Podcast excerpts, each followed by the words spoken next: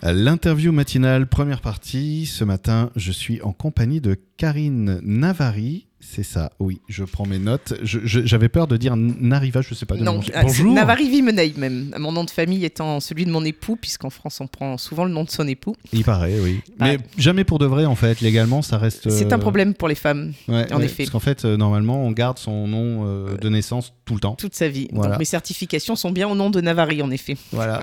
Mais je suis installée au nom de Vimenei en revanche. Quel bazar. Alors Karine, on va, on va faire, simple. Hein.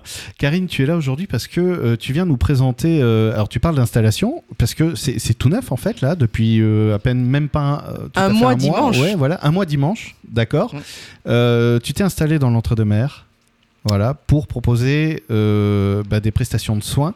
Et alors, je vais carrément le dire très clairement, je ne connaissais pas. Ah, bah, c'est bien. Alors, la ventousothérapie. voilà, en effet, la ventousothérapie ou la moxibustion. La ventousothérapie est un petit peu connue chez les sportifs puisqu'on a un, je ne suis un nageur qui est allé au JO de Rio avec des, marques de ventouses dans le dos. Depuis, euh, c'était en 2016 si je dis pas d'annerie. Euh, depuis cette année-là, les sportifs aiment bien la ventousothérapie. Ils se sont rendus compte que c'était efficace. D'accord. Euh, pour les non-sportifs, en effet, ça reste un peu plus mystérieux. Peut-être euh, ça rappelle nos grands-mères qui, elles aussi, posaient des ventouses et savaient très bien le faire. Mais c'est quoi C'est on, les trucs qu'on chauffe et qu'on. Tout à fait. Entre autres. Entre autres. Voilà. Il existe plusieurs techniques dans la ventousothérapie. Il y a effectivement les ventouses en verre que l'on chauffe. Alors, moi, j'ai fait une formation en praticienne en médecine traditionnelle chinoise. Du coup, je les pose sur les méridiens. Et j'utilise certains points pour les poser.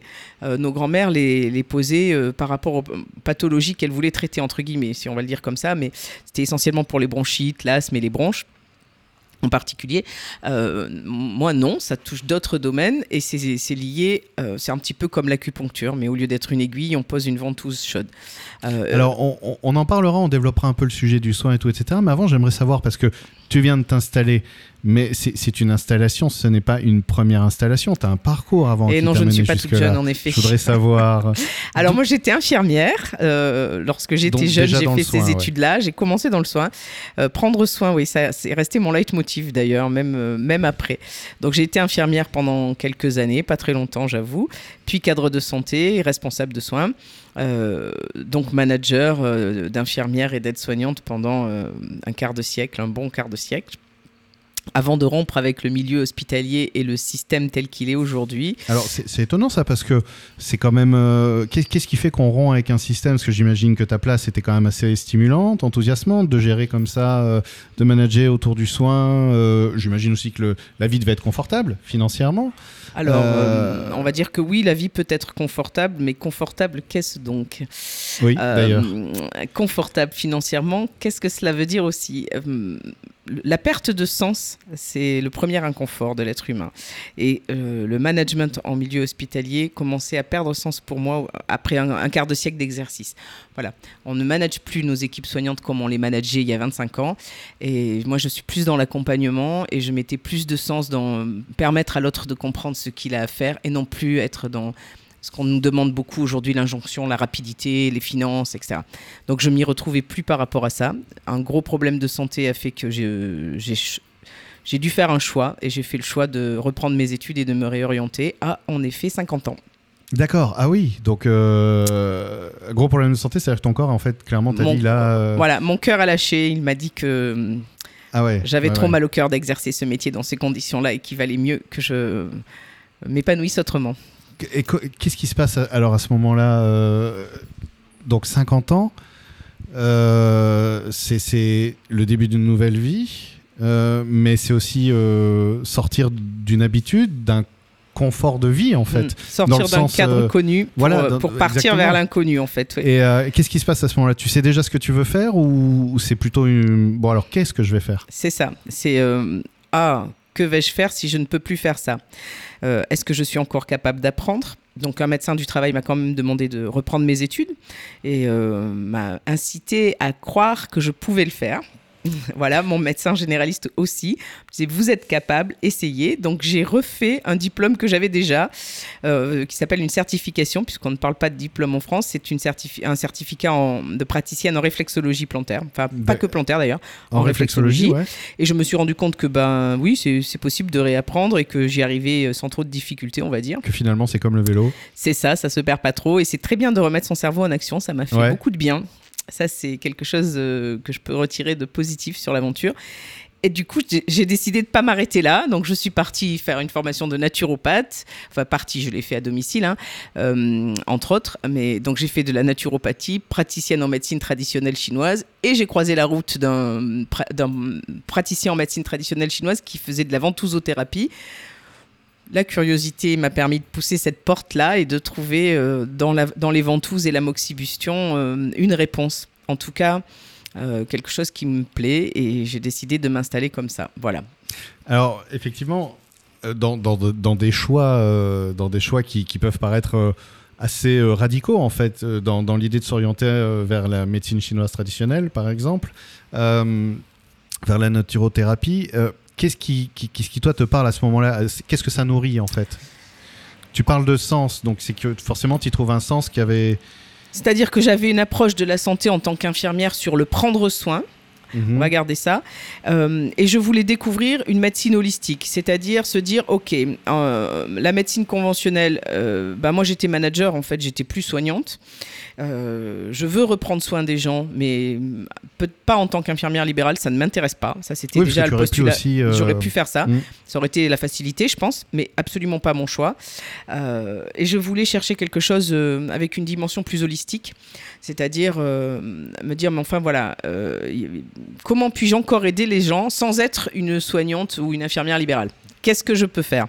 Qu'est-ce que je peux faire de mes journées? De, Quel sens je peux donner à ma vie? Comment je peux accompagner ces personnes-là? Attends. J'enlèverai le bruit de fond, hein, ce ne sera pas gênant, mais euh, là, quand il passait là, c'était vraiment pénible. Donc, on reprend. Donc euh, je, suis partie sur la formation en réflexologie. Alors à la base, c'est parce que j'avais déjà fait ce certificat il y a 30 euh, ans. Oui, c'est une manière de te raccrocher à quelque chose de nouveau, mais avec quelque chose de connu. Et puis de me dire, est-ce que je suis encore capable de mettre mon cerveau en mode apprenant à 50 ans euh, C'est pas tout jeune et je sais pas si je peux encore le faire.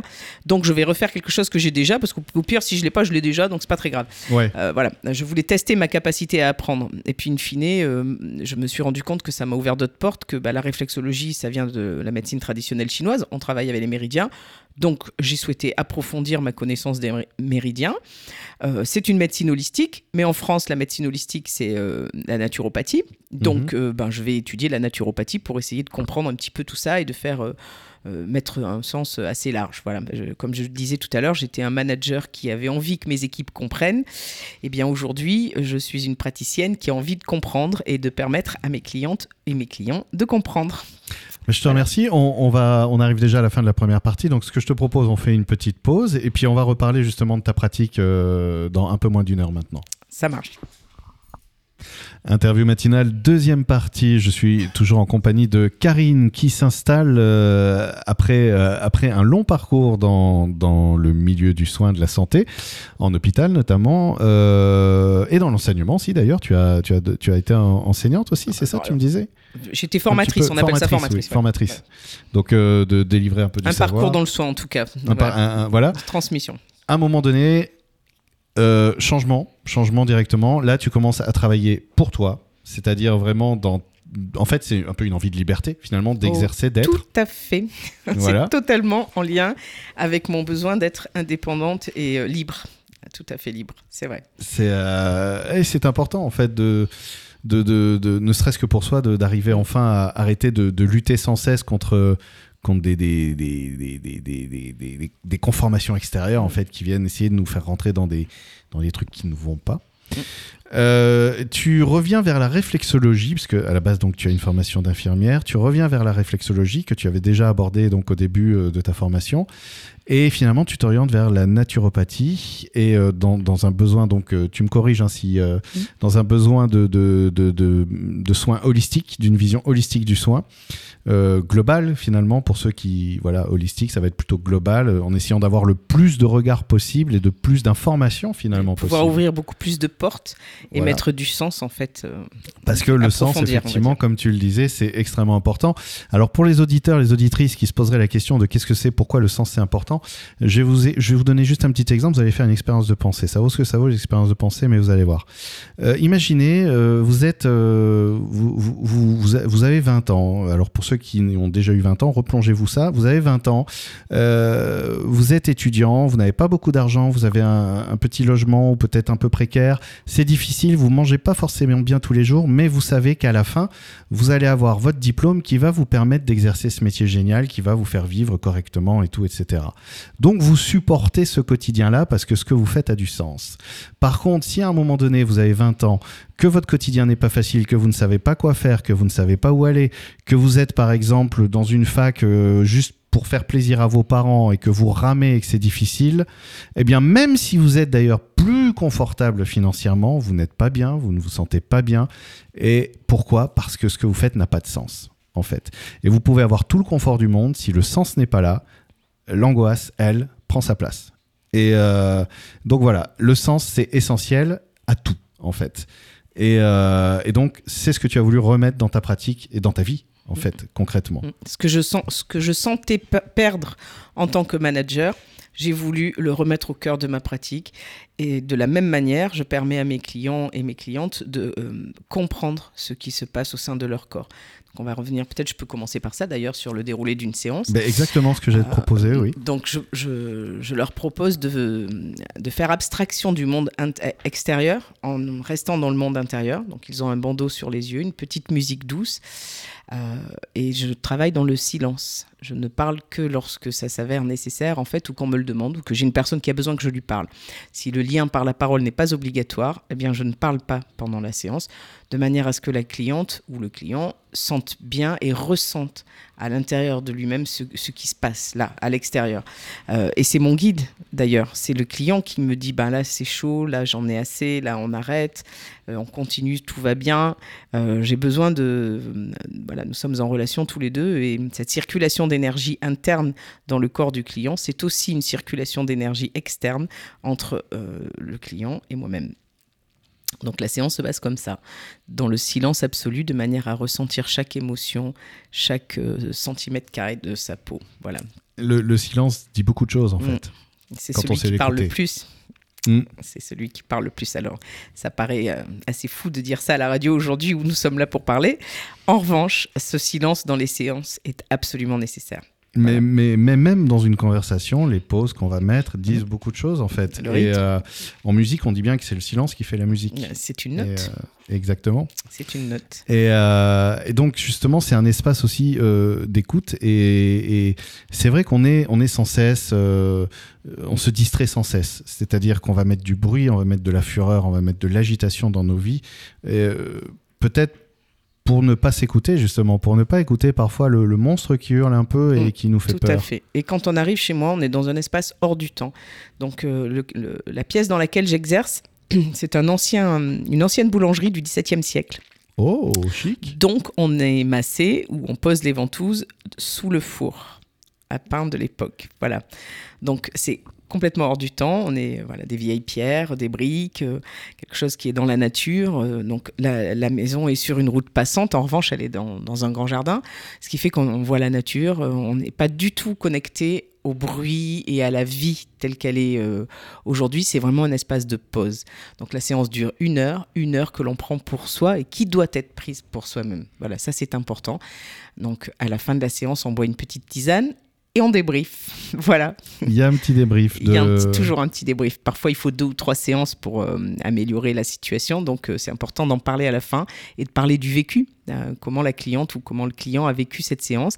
Qu'est-ce qui s'est passé? Est-ce qu'il a trouvé ce qu'il attendait? Est-ce qu'il a moins mal? Est-ce que... On vient souvent pour des douleurs chez moi. C'est ce que j'allais demander en fait. Qu'est-ce qui peut motiver justement à venir C'est de la ventosothérapie C'est là pour pour euh, soulager, traiter euh, des douleurs, des, des, blessures, des... Alors, bah, on va reprendre ce qu'est la ventosothérapie. Oui, voilà, parce qu'en fait... Euh, ça fait partie de la médecine traditionnelle chinoise, comme on l'a dit, mais ça fait partie de toutes les cultures. Absolument toutes les cultures ont utilisé les ventouses. On en trouvait il y a 5000 ans dans les pyramides, on en trouve encore des, des images. ça a été utilisé en Amérique du Sud, les Incas utilisaient ça. Ça a été utilisé il y a 4000 ans, premier écrit dans la médecine traditionnelle chinoise ancestrale. Ouais.